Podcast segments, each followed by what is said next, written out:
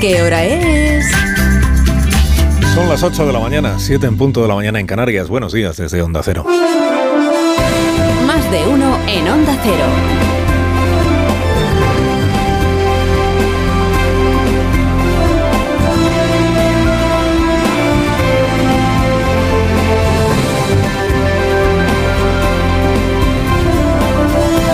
Tal? ¿Cómo están? Bienvenidos a una nueva mañana de radio. Estrenamos el 22 de mayo del año 2023, el lunes.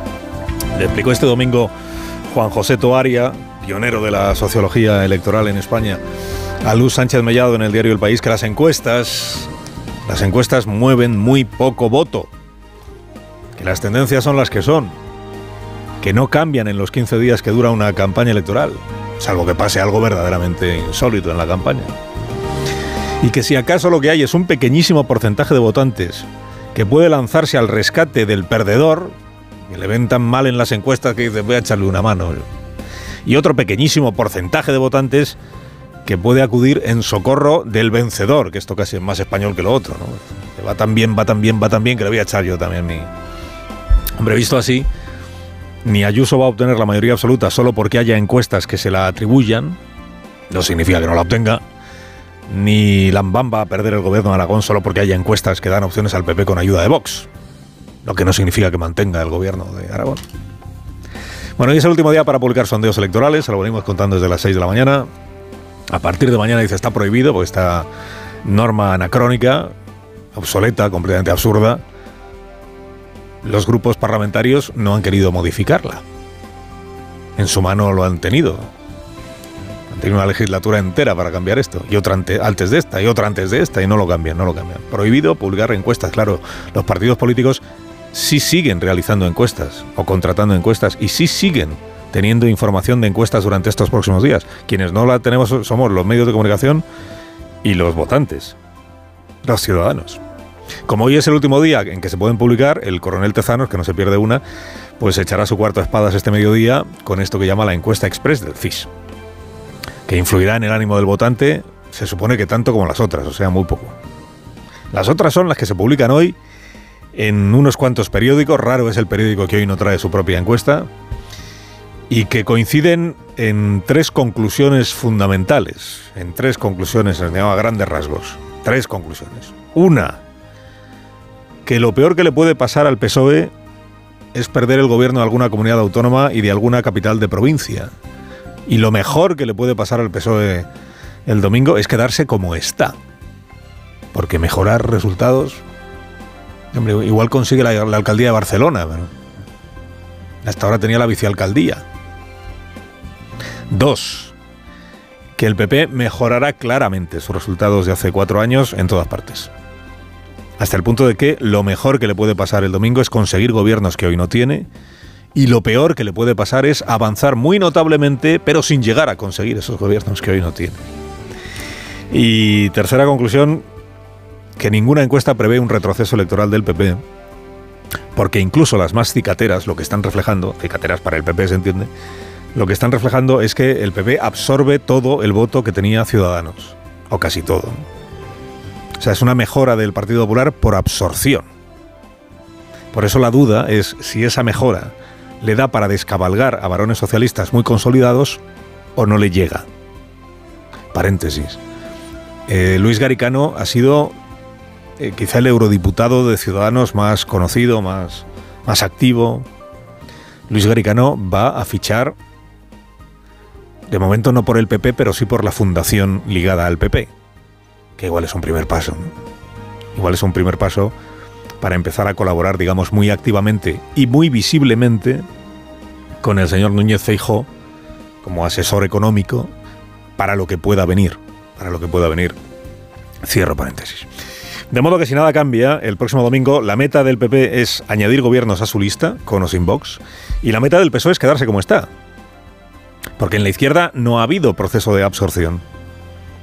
Los socialistas confían en seguir gobernando no porque despeguen electoralmente gracias al impulso de llevar cinco años dirigiendo el país. Confían en seguir gobernando gracias al aguante propio y al aguante de sus aliados, de Podemos y de las marcas afines a sumar, lo de yo Yolanda Díaz. Fíjese que en rigor, en rigor, el varón con más tirón electoral en el PSOE no es Paje, no es Francina Armengol, no es Guillermo Fernández Vara, no es la señora Chivite, no es la señora Andreu, no. El varón con más tirón electoral es Abel Caballero, que aspira a llegar el domingo que viene al 70% del voto en Vigo, mejorando el 68% que consiguió hace ya cuatro años. Abel Caballero lleva 16 años, creo, de alcalde de Vigo. La primera vez que lo fue había perdido las elecciones. Había obtenido un 29% del voto, perdió las elecciones y necesitó aliarse con los nacionalistas del bloque. Hoy reina en Vigo sin que nadie le tosa. Bueno, reina, compite por el título de alcalde más votado de España con García Urbano, que es el del PP y de Estepona, que obtuvo el 69% del voto hace cuatro años. 21 concejales de 25 en Estepona, porque el señor García Urbano ya se merendó a Ciudadanos hace unos cuantos años. En Madrid, escenario electoral bien poco reñido, la incógnita hoy es si Díaz Ayuso pasa de 65 escaños que tiene a 68 y obtiene mayoría absoluta, o si pasa de 65 a 67 y no obtiene mayoría absoluta. No hay una sola encuesta que diga que va a perder alguno de los escaños que hoy tiene. O sea, las elecciones en la Comunidad de Madrid son como la Liga de Primera División. Ya tienen ganadora. La disputa en realidad es por la segunda plaza. Y en esa disputa están Sánchez y Yolanda Díaz. O sea, el PSOE y más Madrid. Hace tres meses hubo una manifestación en Madrid por la sanidad pública que la izquierda consideró histórica y que le llevó a llenarse de optimismo para un posible vuelco electoral. Decían, Madrid ha despertado. La marea ciudadana se llevará por delante a Ayuso. eran cientos de miles de personas contra la gestión de Isabel Díaz Ayuso. Tres meses hace de eso. ¿eh? Tres meses después, la izquierda vuelve a estar resignada a perder las elecciones y a que no le dé la suma para gobernar.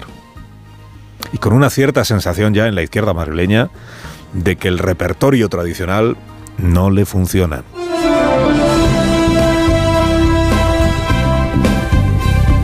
Vamos a inyectar 580 millones de euros para reforzar, para robustecer y para modernizar los 13.000 centros de atención primaria de toda España.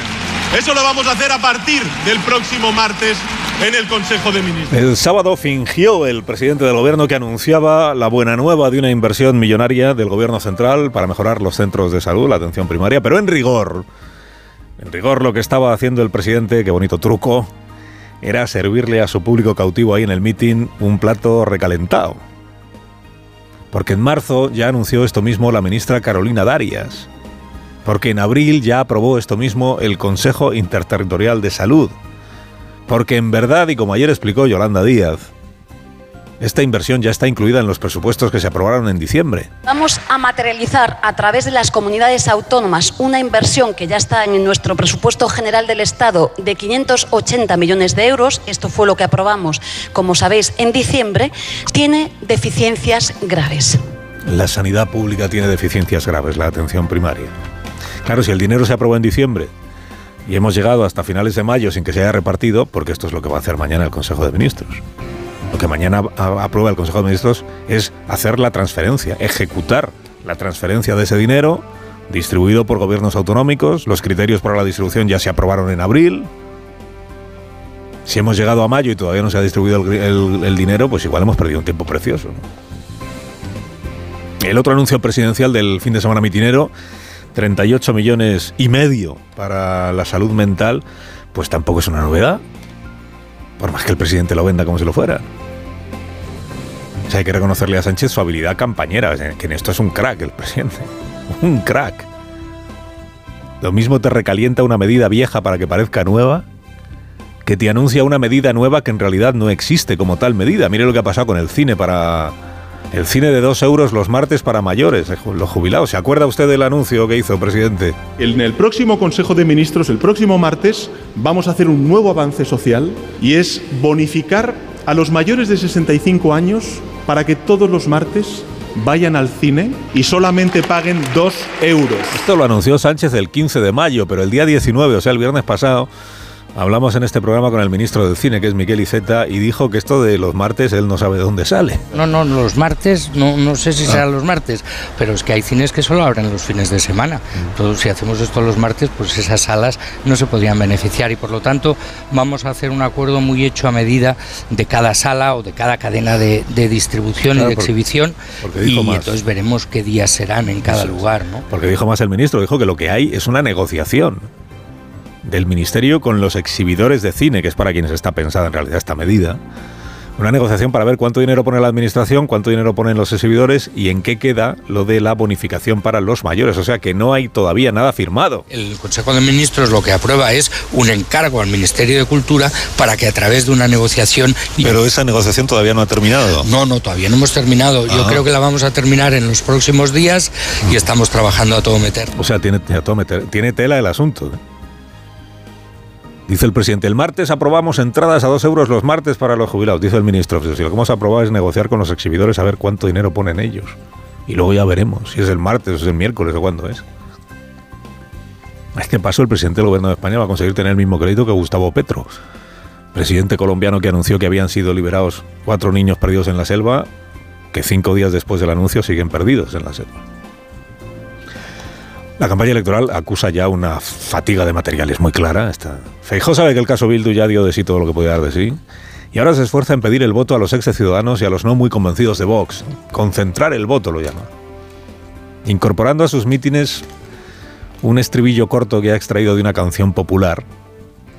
La canción es el Vamos a contar mentiras, pero en versión impugnación de Sánchez. Cuando vuelva a decir que no va a pactar con Podemos, cuando vuelva a decir que no va a pactar con Bildu, cuando vuelva a presumir de feminismo, cuando vuelva a presumir de gestión económica, cuando vuelva a presumir por la mañana y por la tarde de alguna medida que se inventa, si seguimos así, hasta en los mítines del PSOE se va a decir...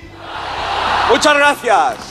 Muy amable. Tralará, tralará, tralará. Bueno, y los más que, pues Vox refresca su vieja imputación al PP de la derechita cobarde a la que hay que poner firme. Ciudadanos hace lo que puede para no desaparecer del todo del mapa y lo que puede está haciendo pues poca cosa porque lo más que puede prometer es poner condiciones muy duras a los pactos. Liderazgo, digamos, que ahí ya pues, no va a tener. Y en Podemos lo fían todo a triturar en los mítines a presentadores de televisión y a la derecha madrileña. Pablo Iglesias sostiene que se está intentando fraguar un golpe de Estado. Otro, Pablo. Ya hemos perdido la cuenta de los golpes de Estado que vienen. Pablo es como el niño del sexto sentido, pero con 44 tacos largos, ¿no? En ocasiones veo golpes de Estado. Puede que sea el niño que peor ha envejecido. Carlos Alsina, en Onda Cero.